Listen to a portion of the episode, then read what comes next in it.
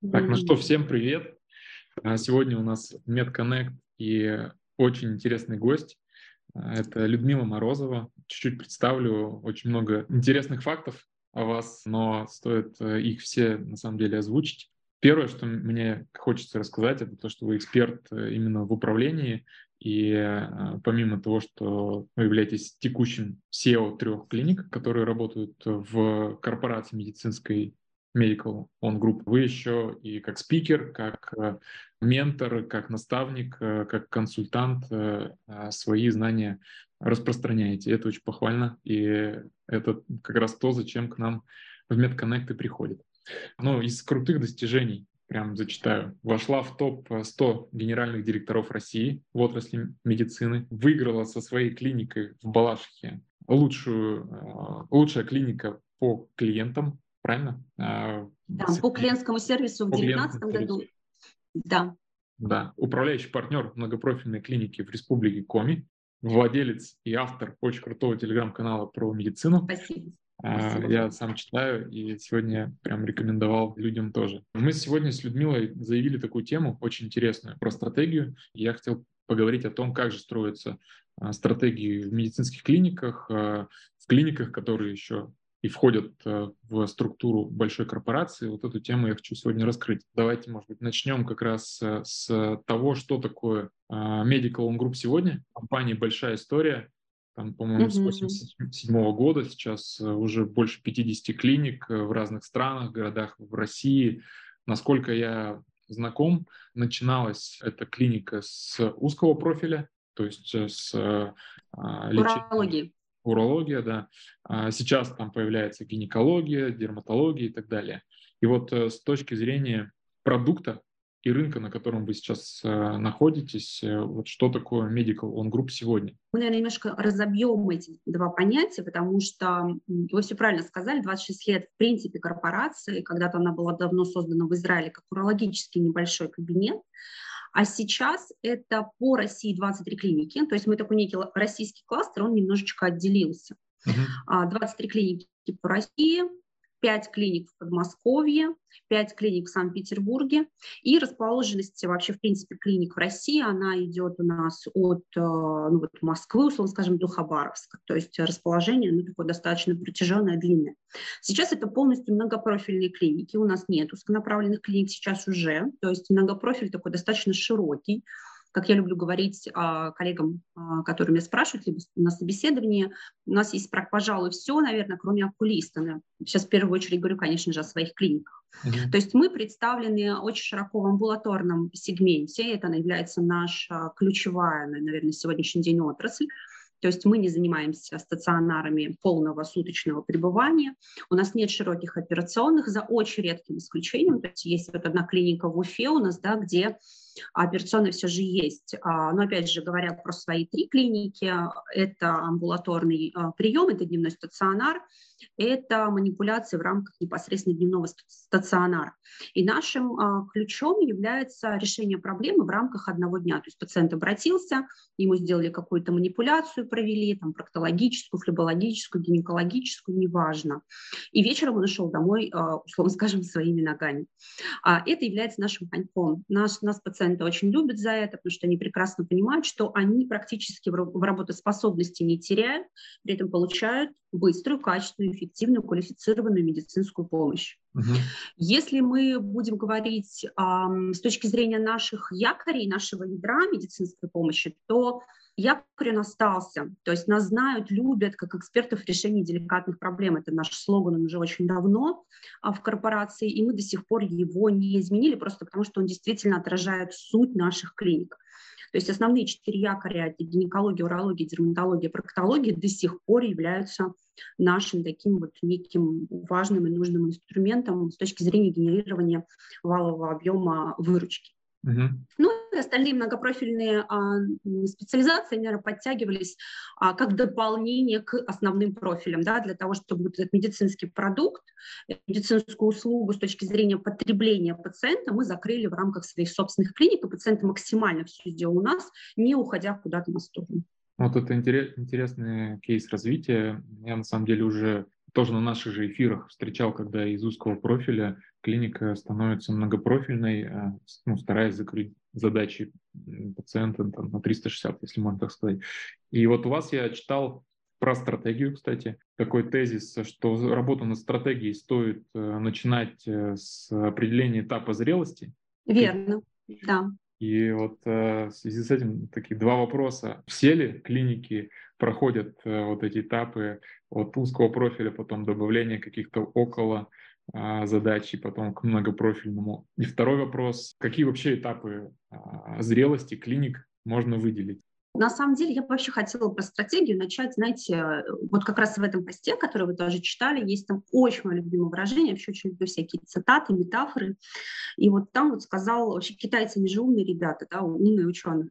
Вот один там китаец сказал, что стратегия без тактики – это медленный путь к победе, а вот тактика без стратегии – это много бесполезного шума и суеты без каких-то определенных результатов и, конечно же, а, идущая к поражению. Поэтому очень важно эту стратегию понимать.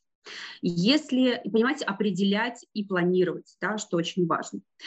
Относясь непосредственно, отвечая на ваши э, два вопроса, я, наверное, начну с последнего. Вообще, на самом деле, этапы зрелости любой компании, они определены экономическими учебниками. Здесь э, вы спрашиваете, все ли, однозначно все. Более того, например, мой э, кейс моих трех клиник говорит о том, что, например, все три клиники находятся в разном этапе зрелости. А, может быть, слышали такую классификацию, как этап развития непосредственно. Да, вот, например, я не буду сейчас непосредственно говорить а, терминами, которые в экономическом учебнике, но вот расскажу, условно скажем, по, по, по пальцам, что сказать. Вот когда у нас стартап, у нас идет а, очень высокий активный рост вверх. Это абсолютно нормально, потому что все стартапы растут. Да? Это такой младенец, младенческий рост. У нас младенец за 9 месяцев, начиная вот от, там, а, непосредственно родился, и уже через год он ходит. Вот здесь то же самое. Поэтому это всегда быстрый рост. Это один этап зрелости. Дальше, когда мы добились определенного роста, клиника начинает нарабатывать обороты, она начинает уже генерировать выручку, она начинает генерировать чистую прибыль. И это очень хорошие такие некие дойные коровы, наверное, мы их так назовем, да, когда клиника уже дает правильную, хорошую инвестицию, возврат инвестиций своим собственникам. После а, вот этого определенного хорошего расцвета клиники на, начинается плато. Мы выходим на плато, и на этом плато мы а, должны принять для себя один очень важный и нужный пункт. Что же мы хотим? Если не предпринять никаких действий, которые бы позволяли нам развиваться, расширяться, масштабироваться, неважно, да, это вот нужно принять для каждой клиники, что же она хочет. Кто-то уходит в какой-то другой сегмент, кто-то как раз уходит в многопрофиль, это ответ на ваш вопрос, почему? Потому что клиника должна понимать, а что она будет делать, потому что вот это плато все достигают в разные сроки в зависимости от масштабов. Если это небольшой кабинет, там на, э, небольшая клиника, прошу прощения, на 150-200 квадратов, понятно, что он на плато выйдет достаточно быстро. Если клиника побольше, то и на плато мы выйдем там, спустя, может быть, 3, а то и 5 лет. Так вот, когда мы достигаем этого плато, когда оно ощущается? Когда мы в выручке не растем, плюс-минус, то есть я не говорю сейчас там про 5%, это некая экономическая погрешность, мы никогда не считаем плюс 5% как каким-то таким вот, знаете, хорошим приростом. Это плато.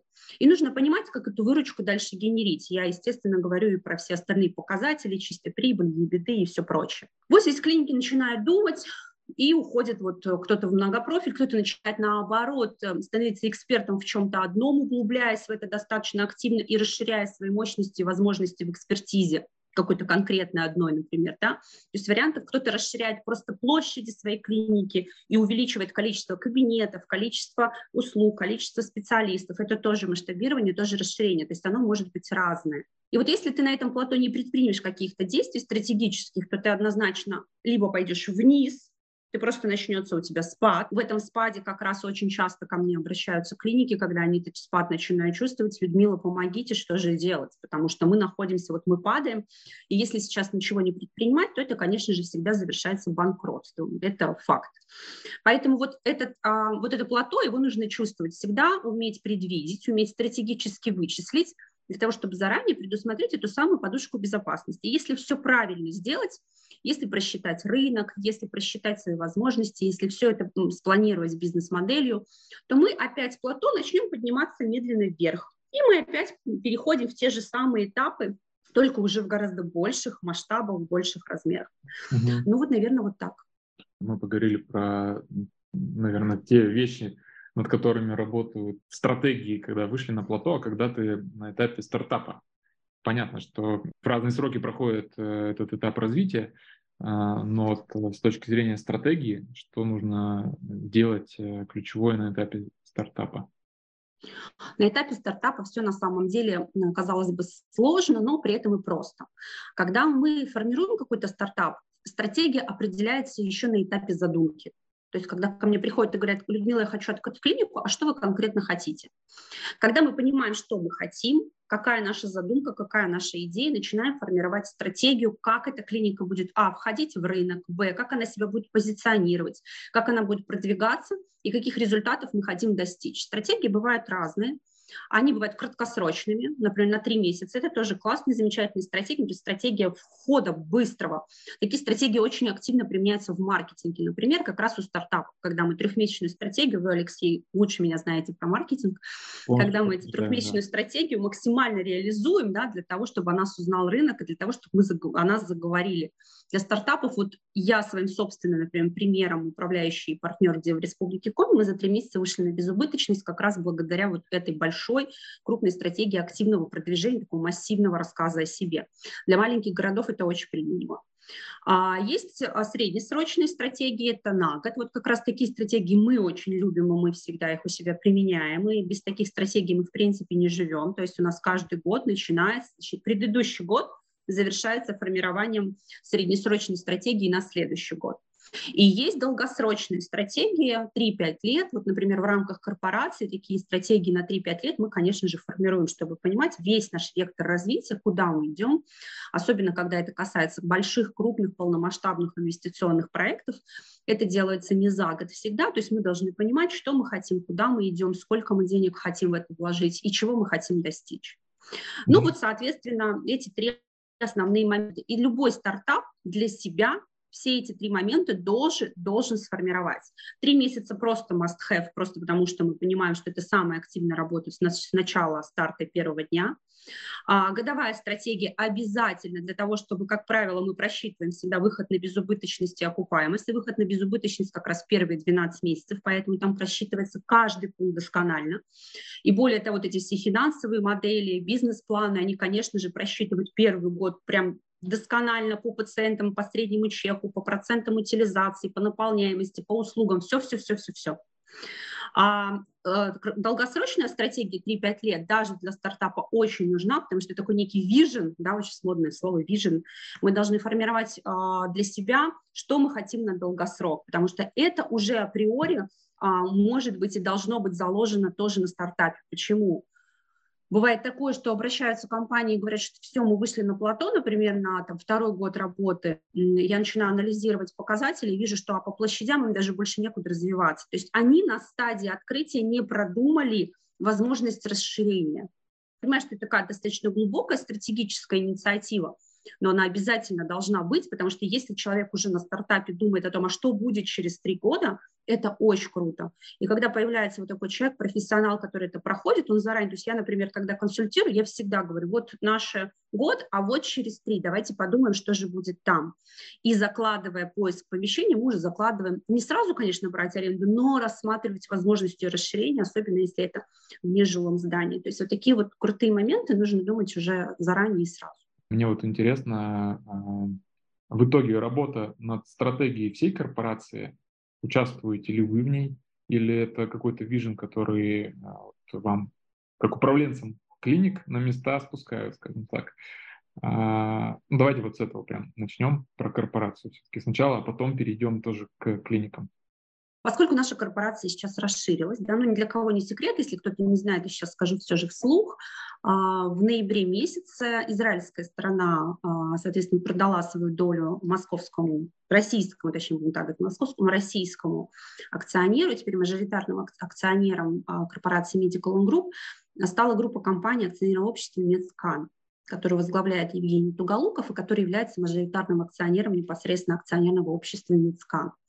На 75% а, акции принадлежат ему, 25% принадлежат а, компании государственной Росатому. И нашим а, таким неким флагманом клиники является клиника Хадаса. Я уверена, что очень многие слышали, она в Сколково. Сейчас это вот такая очень большая группа компаний, в состав которых пошли и Medical Group.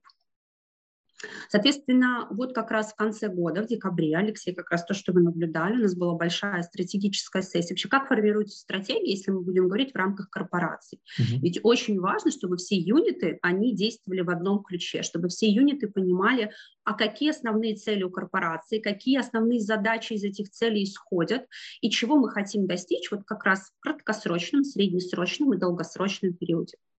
Поскольку мы влились уже в существующую группу компаний, в существующую корпорацию, где были свои стратегические планы, сейчас очень важно было сконнектить одно с другим для того, чтобы мы продолжали свою эффективную работу в плановом порядке, помимо всего прочего, вместе развивались и помогали, наверное, да, с одной стороны, а, поддерживали и проявляли свои какие-то определенные управленческие инициативы для того, чтобы развивалась вся корпорация в целом.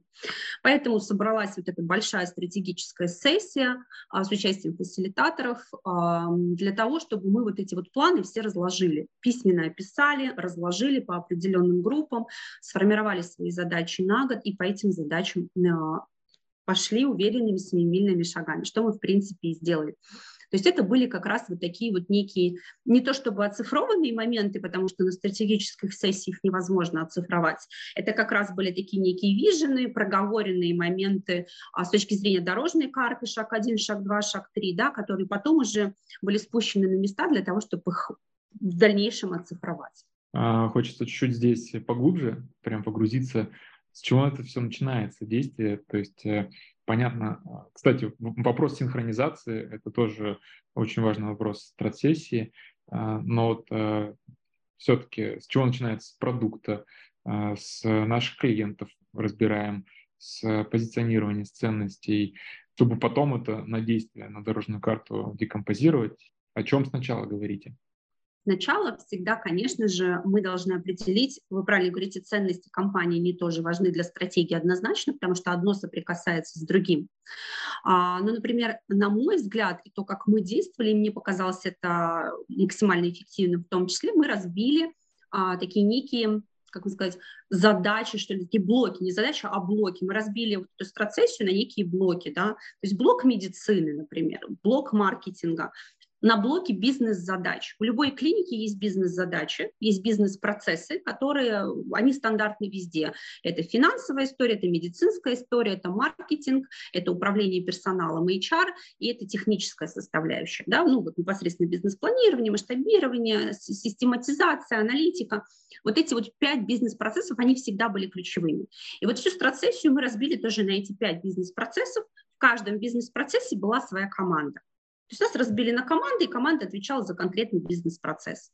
И вот конкретно в, данном, в данной команде мы генерили, а что же мы хотим достичь в краткосрочном, в краткосрочном и среднесрочном периоде. Долгосрок мы не брали, потому что это было достаточно а, по временному шаблону, шаблону длинно мы бы просто не успели, а страцессия все же длилась всего один день.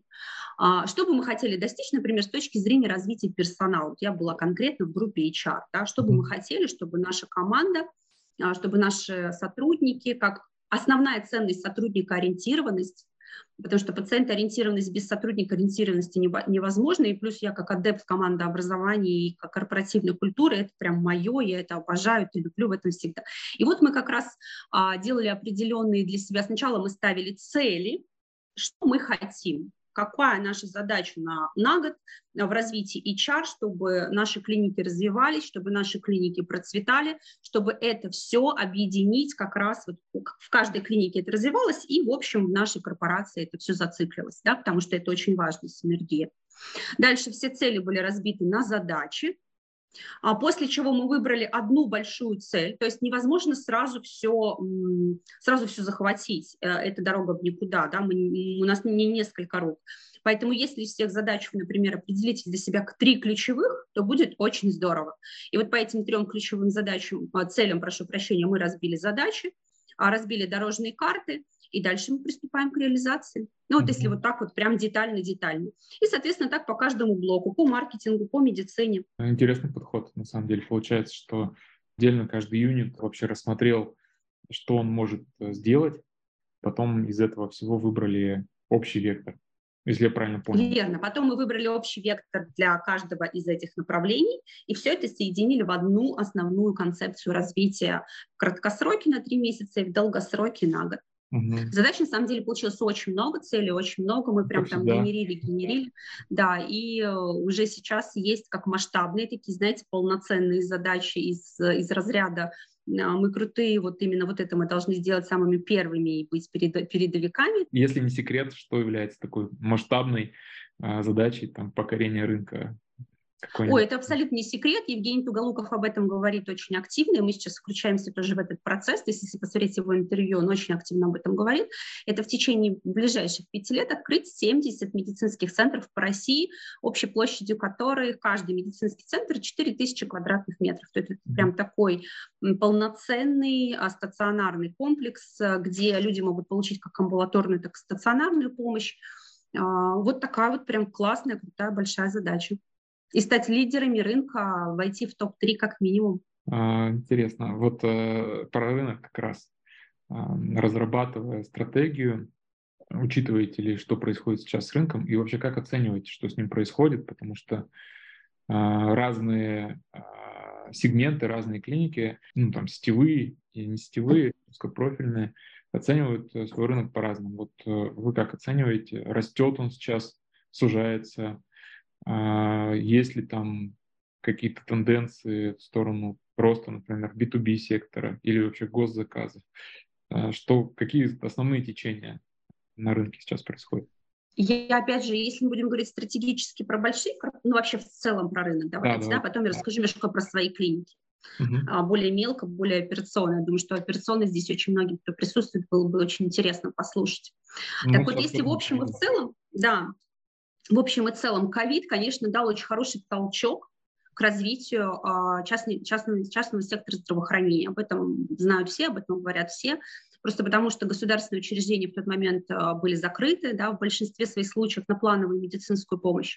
И, конечно, сказать о том, что у нас увеличился пациентопоток, это не сказать ничего. Конечно, весь ковид 20 и 21 год мы отработали, ну, просто вот, э, просто ударными методами.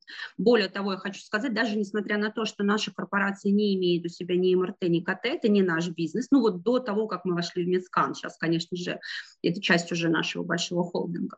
Но в рамках наших Medical On Group не было ни МРТ, ни КТ, и более того, мы приняли для себя одно очень важное решение, что мы не будем а, заниматься ковидными больными. Мы даже анализы, например, не брали на ковид. А, тем самым а, наше, было, наше позиционирование, которое, которое мы сразу для себя определили, это безопасная зона. Да, то есть мы, мы говорили везде, говорили на сайте, что приходите к нам, у нас безопасно, у нас соблюдаются все санэпиднормы, у нас ковида нет. И вот такое позиционирование мы выбрали.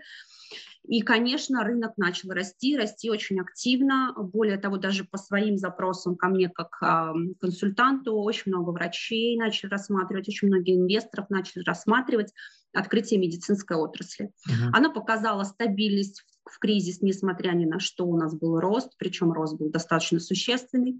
Это стабильные, хорошие инвестиции, хороший возврат инвестиций этих. Это, конечно же, тоже все понимают и понимали, и более того, ковид это очень активно продемонстрировал. Сказать о том, что в век ковида у нас открылось, не знаю, рынок КТ увеличился, наверное, в раза 4-5, это не сказать ничего, это, наверное, опять же, ну, то есть практически там каждый медицинский центр, который мог себе это позволить, он, конечно же, себе это позволил. Поэтому рынок растет однозначно. Единственное сейчас, в 2022 году, на фоне всех известных нам событий, были определенные стагнации, когда мы а, вставали тоже в определенное плату. Были, конечно, свечки вниз, такая, знаете, синусоида, но они были не краткосрочными, не долгосрочными, это были такие какие-то короткие промежутки, не больше там двух-трех недель, а потом мы опять уходили вверх. Это, конечно, не были показатели пациента потока 2021 года, но мы вышли в предковидные показатели по пациентопотоку. Это дало нам хорошую возможность опять, а, то есть мы в стабильность в свою вернулись, но а, из-за вот этой экономической нестабильности, которая на рынке сейчас существует, и мы находимся в состоянии ожидания ну, каждый день, мы не знаем, что прилетит завтра.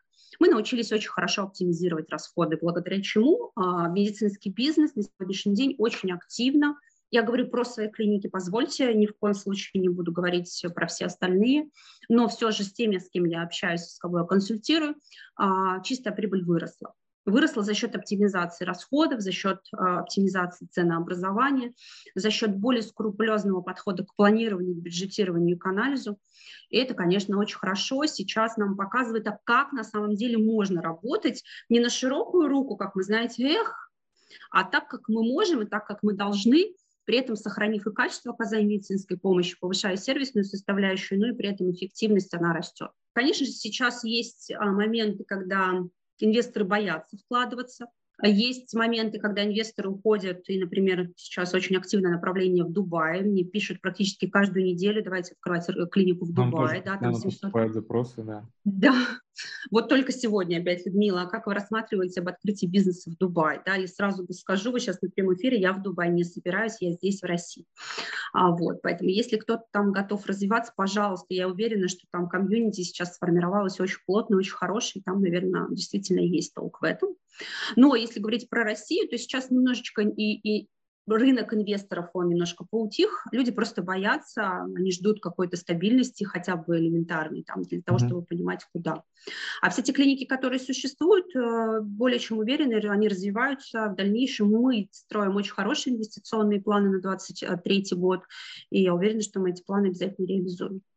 Ну вот а, относительно конкуренции на рынке, насколько она сейчас плотная или она пока что позволяет развиваться Конечно, медицинский рынок, он достаточно широк. Если мы, например, посмотрим рынок КТ, позвольте я вернусь к нему, да, опять же, когда открыли все, то сейчас, конечно же, рынок КТ перенасыщен компьютерных томографов, просто потому что сейчас нет такого спроса, и те, кто открыли диагностические центры компьютерной томографии, думают, что же сейчас делать и как же их заполнять. Если мы будем говорить про многопрофильные клиники формата плюс-минус такого среднего, это, наверное, где-то, не знаю, 200-500 квадратных метров, до 200 все-таки такие микроклиники, да, 200-500 это какой-то такой вот среднячок, то они всегда, на мой взгляд, будут востребованы, особенно в больших городах, Конечно же, в маленьких городах, чем меньше город, тем выше конкуренция. Здесь нужно смотреть, э, в общем и целом анализировать рынок. А, но вот многопрофиль, он такой, мне кажется, очень выигрышный вариант, когда ты можешь закрыть потребность пациента, как вы правильно сказали, на 360, такой некий медицинский продукт, готовый, да, завернутый, конфетка обретает э, хорошую правильную обертку, когда этот пациент может получить в одной клинике, то, конечно, и возвращаемость растет, репутация быстро нарастает, и имидж хороший, и врачи э, очень довольны, потому что междисциплинарный подход э, очень удобный, да, тебе не надо куда-то пациента отправлять. Ну, то есть здесь выигрышная со всех позиций сторон. При mm-hmm. этом я хочу сказать, что и узкопрофильные ниши тоже на сегодняшний день, вот опять же, если мы будем говорить про подмосковный рынок, они не заняты в большинстве своем, вот именно экспертный узкопрофильный рынок. Здесь просто, как правило, узкопрофильные клиники, конечно же, открываются на чем-то имени. Ну, то есть есть какой-то сильный, мощный эксперт, сильный, мощный врач, который хочет, например, открыть свою офтальмологическую клинику. А, поскольку здесь инвестиции, они достаточно такие узконаправленные, то и возврат этих инвестиций, он тоже достаточно долгий, да, плюс-минус, потому что все на этом враче строится. И очень часто потом врач уходит, клиника остается, и инвестора не знают, что с этим делать. Поэтому ниши свободные есть. Нужно эти ниши занимать, правильно анализировать рынок, правильно привлекать хороших профессиональных специалистов в маркетинге. Вот, например, Алексей уверенно поможет в этом который бы проанализировал все эти вещи и подсказал, а, а в чем бы было сейчас конкретно в вашем регионе, в вашем городе развиваться. Мы при формировании стратегии всегда смотрим, на какой стадии экономического развития мы сейчас, что мы хотим достичь, обязательно анализируем своих конкурентов, мы это делаем каждый квартал, анализ конкурентной среды, он очень важен, как с ценообразования, так и с точки зрения качества оказания медицинской помощи, качества сервисной помощи. И смотрим, какие новые моменты нам нужно внедрить. Более того, обратная связь от пациентов тоже очень важна. Мы над этим тоже работаем. У нас есть система и тайного покупателя, и э, служба контроля качества, которая в обратную связь от пациентов смотрит. И пациент, как никто другой, нам расскажет, а что же нужно ему. Мы стараемся к этому всегда прислушиваться и тоже закладываем это в стратегию. Ну вот вы упомянули да, про нас. Э, мы действительно специализируемся на медицинском маркетинге. Моя компания, которая называется точно. Мы всегда тоже с клиентами начинаем с того, чтобы понять, э, почему пациент, клиент должен прийти к тебе, а не в клинику через дорогу, потому что ну, мы верим в то, что может быть через дорогу две многопрофильные клиники, но у них разные экспертизы, разная направленность, и поэтому они спокойно могут этот рынок делить. Поэтому, да, всегда начинаем с продукта, с позиционирования, с понимания ключевой ценности, которую даем клиенту. Ну вот давайте перейдем а, к стратегии клиник ваших.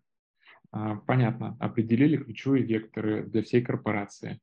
А, вот корпорация состоит из 50 или сколько сейчас? 50 плюс. А я, я могу ошибаться, если, да, 63, по-моему, и я mm могу ошибаться. И я пока не очень, как бы, но ну, плюс-минус 60. Да, каждая из них находится на разном этапе развития. Кто-то только что открылся и захватывает э, свой рынок, а кто-то уже там на плато и так далее. Что происходит дальше? Вот у вас три клиники в разных э, локациях, э, на разном уровне развития. Э, какие действия вы проводили с каждой из этих клиник, э, чтобы принять эту стратегию? Интересно вот тоже на какой промежуток времени для каждой из клиник э, в итоге приняли там, квартальная, годовая, пятилетка. У меня всегда по каждой клинике, вообще все шесть лет, сколько непосредственно я руковожу Medical On Group клиникой, у меня всегда была стратегия среднесрочная на год. На мой взгляд, mm-hmm. это самый оптимальный период ввиду нашей экономической нестабильности в России и определенных геополитических рисков. Больше планировать просто я, честно говоря, смысла не вижу, потому что это появляется, это обретает такой некий не план, а, наверное, хотелка. Да? Хотелка это, это провижен. То, что я хочу через 6 лет, это, это одно, а вот то, что я непосредственно в стратегию вкладываю, это на год. Uh-huh. Далее все эти стратегии годовые всегда делю помесячно. Да? Слон не так страшен, если разделить его на куски. Поэтому вся стратегия у меня обретает краткосрочный период, а он у меня всегда в виде месяца. Так, а, разбив всю стратегию на помесячно, я прекрасно понимаю, что, когда, в какой месяц мне нужно сделать, чтобы добиться этой конкретной цели. Стратегия каждых клиник у меня разная, просто потому что каждая клиника находится на, в разной стадии экономической зрелости. Так, например, клиника Балашихи, с которой я уже вот седьмой год, мы находимся как раз на стадии той самой дойной коровы. А, это экономическое состояние, я придумала, это так в экономических учебниках пишет. Да? А, когда мы на плато вышли, вышли уже достаточно давно, три года мы на ней, на нем и на этом плато у нас нет возможности расширяться по площадям. А, сейчас пока в конкретном данном случае. И поэтому мы углубляемся в качество. То есть стратегия есть шире масштабирования, есть стратегия углубления в качество. Вот в Балашихе ничего пока не остается другого, как углубляться в это самое качество. Что мы делаем? Мы, конечно же, оцениваем рынок, оцениваем потребности, оцениваем, что представлено хорошо, а что не очень увеличиваем в рамках уже существующих специализаций услуги, углубляясь в экспертность каждой из основных ключевых специализаций. Тем самым мы выстраиваем дополнительный пациентопоток, дополнительный денежный поток и дополнительных специалистов, если надо, мы тоже привлекаем. Так, например, в каждое якорное отделение взяла уже по дополнительному специалисту, как раз за счет того, чтобы и э, доступность оказания медицинской помощи была шире, потому что в каких-то отделениях мы просто входили в процент э, плотности записи 90, и пациент просто не мог записаться день в день, а то и на следующий день, а для нас это очень критичный показатель, в первую очередь характеризует управленца, да, это, это управленческая задача, не врачебная. И, соответственно, углубляемся в качество оказания медицинской помощи, смотря какие ниши на сегодняшний день не заняты и что мы можем в конкретном каждом специализации еще расширить. Например, Лор-отделение у нас функционирует. Вот на 23 год у нас закуплена а, покупка эндоскопической стойки, которая должна прийти уже вот в конце февраля, начале марта. Это тоже была стратегия развития отоларингологии. А, то есть мы углубляемся внутрь. Дополнительный кабинет я открыть не могу, площадей нет. Мы расширяем оказание медицинской помощи. А, в эндоскопии, например, мы понимаем, что поток эндоскопических пациентов очень а, значимый. Нам нужно, чтобы как можно больше пациентов в эндоскопию пришло. Как увеличивать выручку? За счет большего потока пациентов. А, но при этом у нас есть ограничения, например, по времени. Для того, чтобы время сократить, мне необходимо включить, купить еще один эндоскопический хвост. Ну, эндоскоп гибкий, mm-hmm. да. И вот как раз на 23 год у нас заложена покупка еще одного эндоскопического хвоста. И вот таких примеров очень много. Вот так мы расширяемся конкретно в Балашихе для того, чтобы усилить уже существующие отделения и расширяться вглубь. Что все-таки стоит э, впереди? а, это финансовая цель на год, которую вы поставили, и потом ее разбили на конкретные действия, что вот я здесь в продуктах расширяюсь, здесь оборудование закупаю, увеличиваю пропускную способность, здесь людей нанимаю и так далее. Либо все-таки наоборот, то есть вы оценили, увидели какие-то узкие места, где можно расшириться, и потом их просчитали, и из этого сложилась финансовая, реальная финансовая цель, которую можно поставить. Как у вас это происходит? Смотрите, здесь есть два варианта, и первый, и, и второй. А когда я понимаю, что мощности еще не использованы на 100% с точки зрения каких-то дополнительного оборудования, а врачи могут осуществлять данные манипуляции, я не ищу узких мест. Я иду и покупаю это оборудование, закладывая его в стратегию. Говорю, вот у вас сейчас вот эндоскопия в лор, да, у вас будет эндоскопическая стойка в лор, вперед, друзья, давайте. Мы обучаем врача оказанию еще хирургии, то есть не то, чтобы обучаем, просто углубляем его, да, еще в обучении хирургической помощи в лор и расширяемся вот так.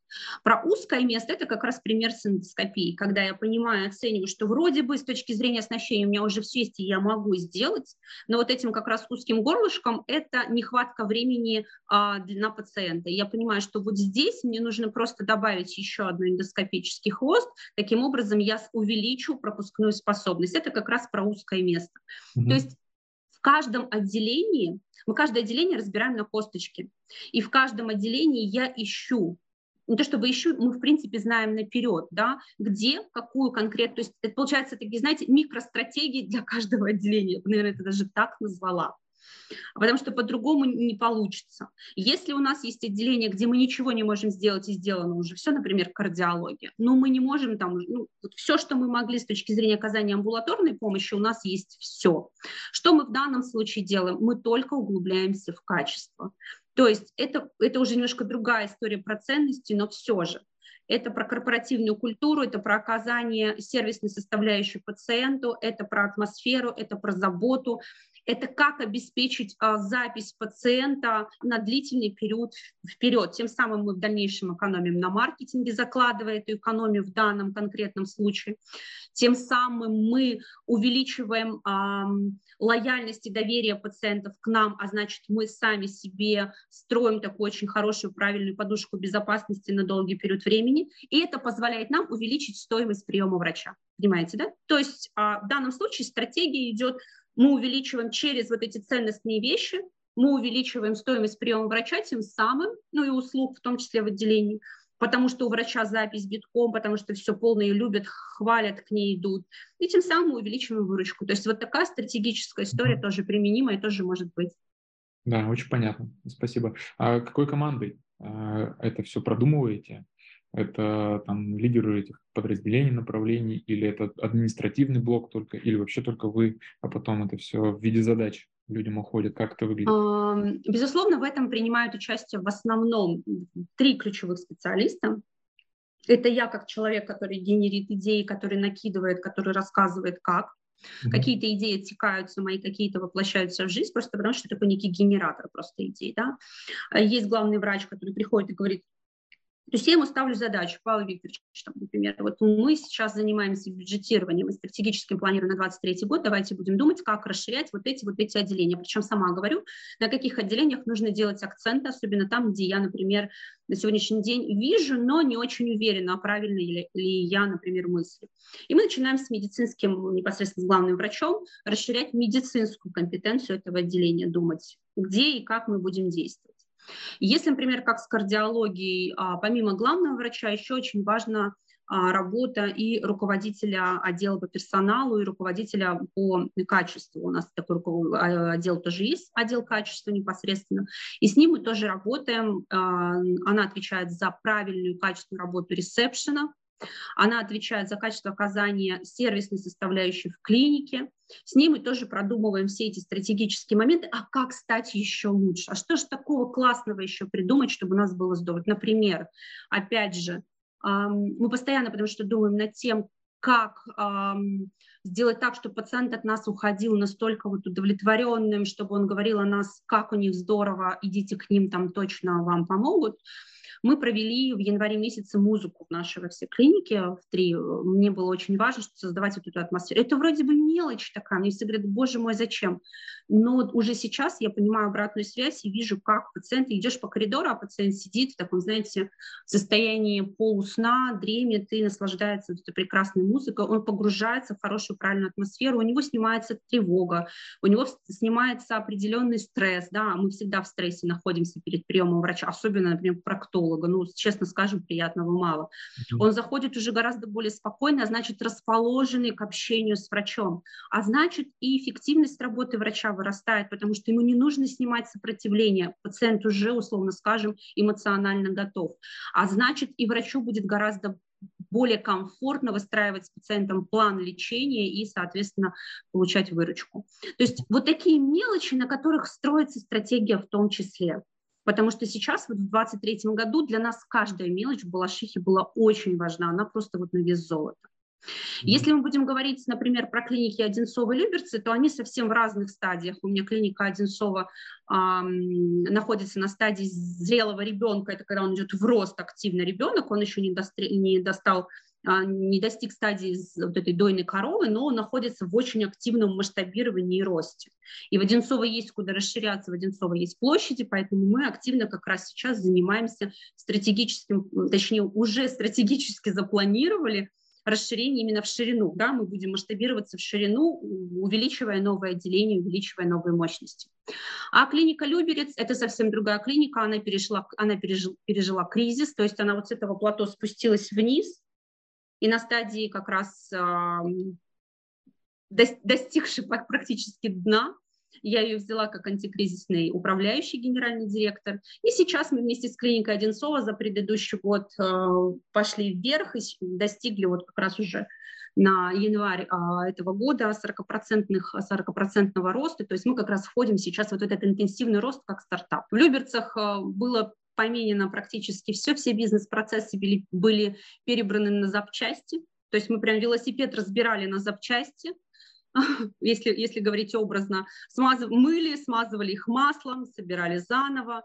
Э, раньше у нас был двухколесный велосипед, сейчас у нас, наверное, уже такой мопед получился. Понимаете, мы уже едем гораздо быстрее, мы уже едем гораздо более уверенней. Перебрали команду, перебрали отношение к пациентам, перебрали маркетинг в том числе, перебрали клиентский сервис. То есть очень много за год мы сделали. Огромное спасибо команде. А у меня был вопрос а, про вашу личную стратегию. А, ну, в чем как эксперта в этом рынке, как SEO, а, как, какую задачу там, для себя ставите а, и что интересно сейчас решать?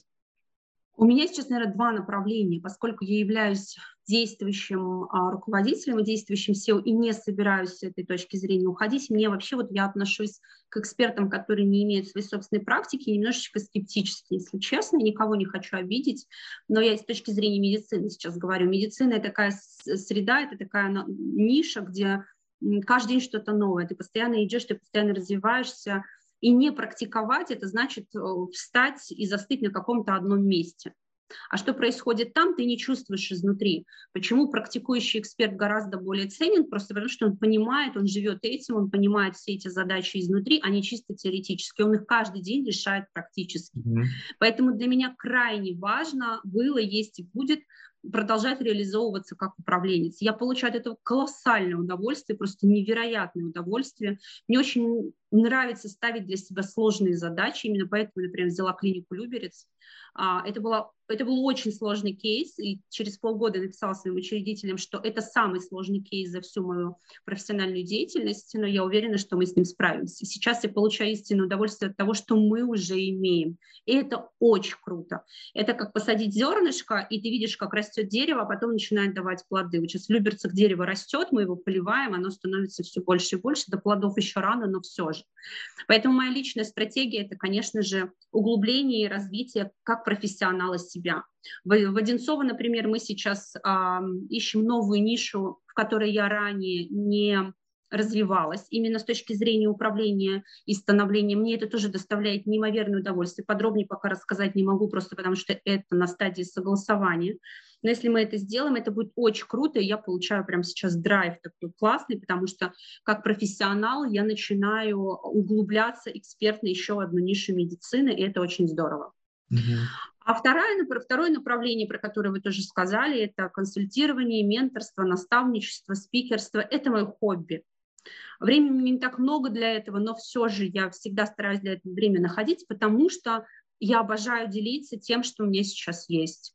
Я э, два года назад, почему я ушла в экспертность, потому что, знаете, это как и сказка «горшочек не вари». Вот у меня голова, она была в состоянии горшочка, когда каша начала уже все, она вываливаться. Я поняла, что мне нужно максимально рассказывать о том, что я умею, что я могу и как это профессионально применить. Помогать э, частному медицинскому бизнесу становиться лучше, я, наверное, для себя это вижу такой некой миссией, да, которую на сегодняшний день воплощаю в жизнь а, настолько, насколько могу, насколько, насколько мне позволяет это время. И это классно, мне тоже это очень нравится. И я прекрасно понимаю, чем займусь в старости, когда уйду с профессионального управленца.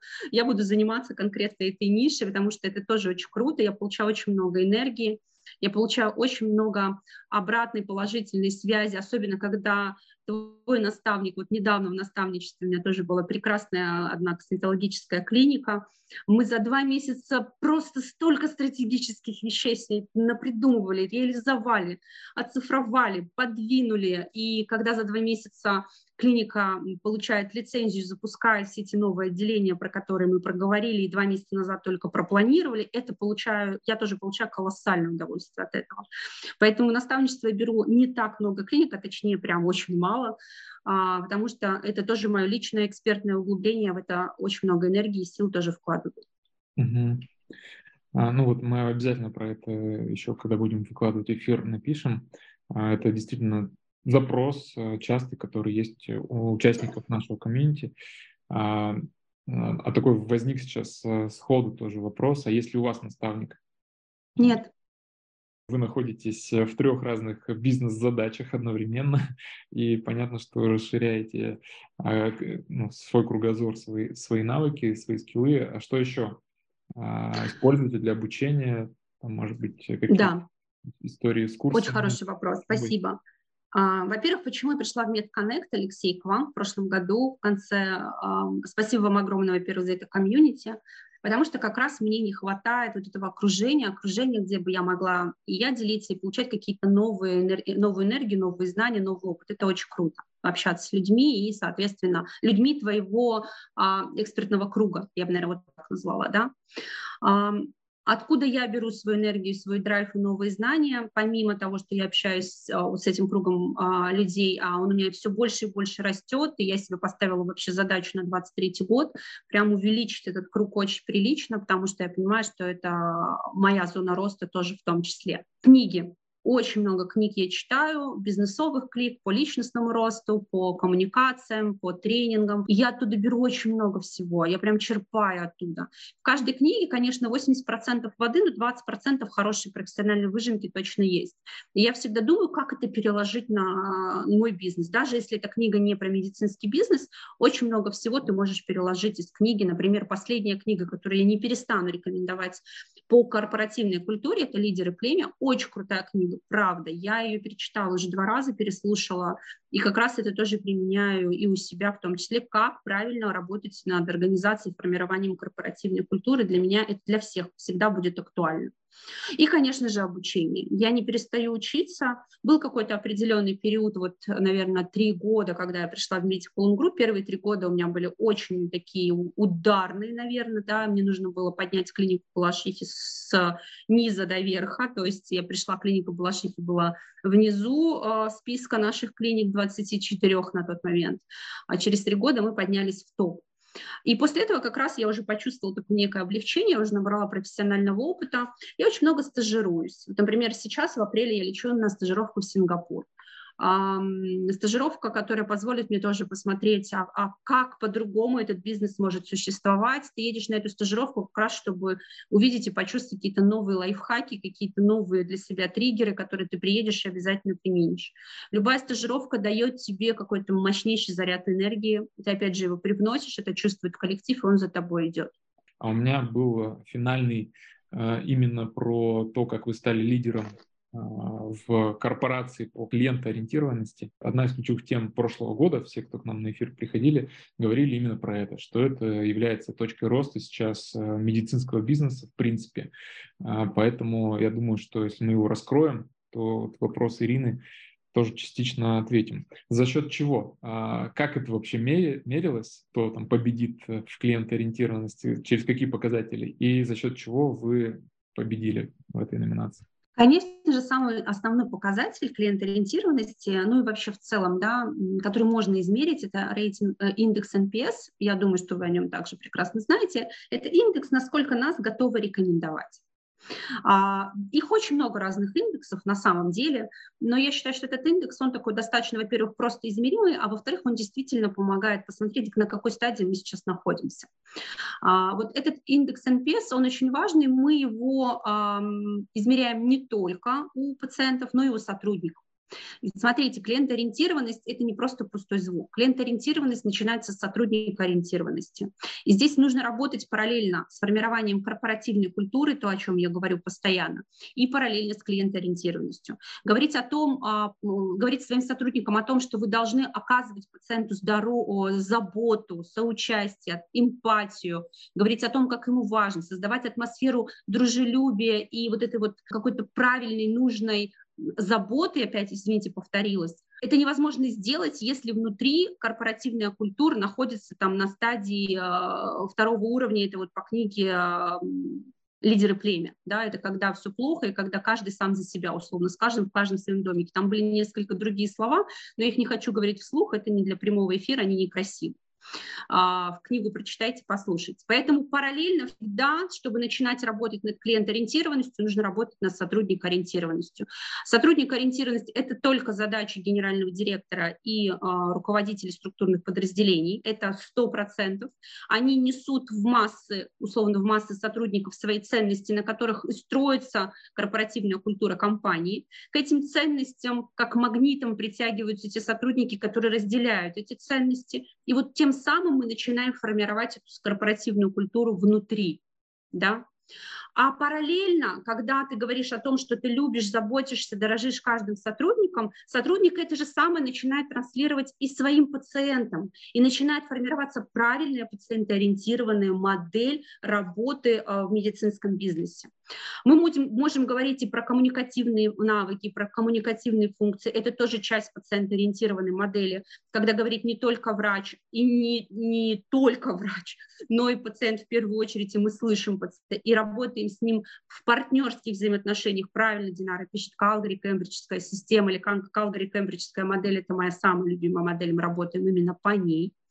Но пациентоориентированность, в общем, это не только Калгари-Кембриджская система, это в целом все точки соприкосновения пациента, все точки контакта пациента с нашей клиникой. А точки контакта пациента с клиникой начинаются с головы, с идеи, а что пациент вспомнит нас, когда у него заболит живот, а вспомнит ли он вообще о нас. Это тоже пациентоориентированность. Какой у нас сайт, как... Одним словом, я могу говорить про это очень долго. И вот это все мы формировали не за один год, за три года мы формировали в клинике Балашиха, чтобы как раз прийти вот к тому самому золотому пьедесталу, так скажем. Каким образом это происходит у нас в компании? А, у нас есть программа «Тайный покупатель». Тайный покупатель ежемесячно, нет, давайте так, в год у нас не более 25 визитов в клинику по программе «Тайный покупатель». В какой-то месяц их не может быть вообще, а в какой-то их, например, там сразу 3, а то или 4 визита. Мы не знаем об этих визитах, пациент записывается как абсолютно обычный пациент на «Тайный покупатель», как записывается как абсолютно обычный пациент на прием к врачу, и оценивает все по большому такому достаточно чек-листу, там более 30 вопросов, а, и оценка в основном происходит именно по субъективным показателям. Он не оценивает медицинские компетенции, он как пациент этого вообще ничего не понимает. Он смотрит удобство, он смотрит комфорт, он смотрит интерьер, чистоту, а, дружелюбие а, и атмосферу коллектива, насколько ему было комфортно. То есть очень-очень-очень многие моменты, начиная от звонка в колл-центр, посещения ресепшн, заканчивая приемом врача и даже посещением туалета. А, Людмила, спасибо вам огромное. Я предлагаю спасибо, Алексей. завершать. Очень рада была, Алексей, и спасибо вам большое за приглашение. Было очень классно принять участие в вашем проекте. И обязательно буду слушать следующие прямые эфиры. Спикер действительно классный. Хорошо. Все тогда на Спасибо. этом. Всем пока-пока. Хорошего вечера. Всего доброго. Хорошего вечера.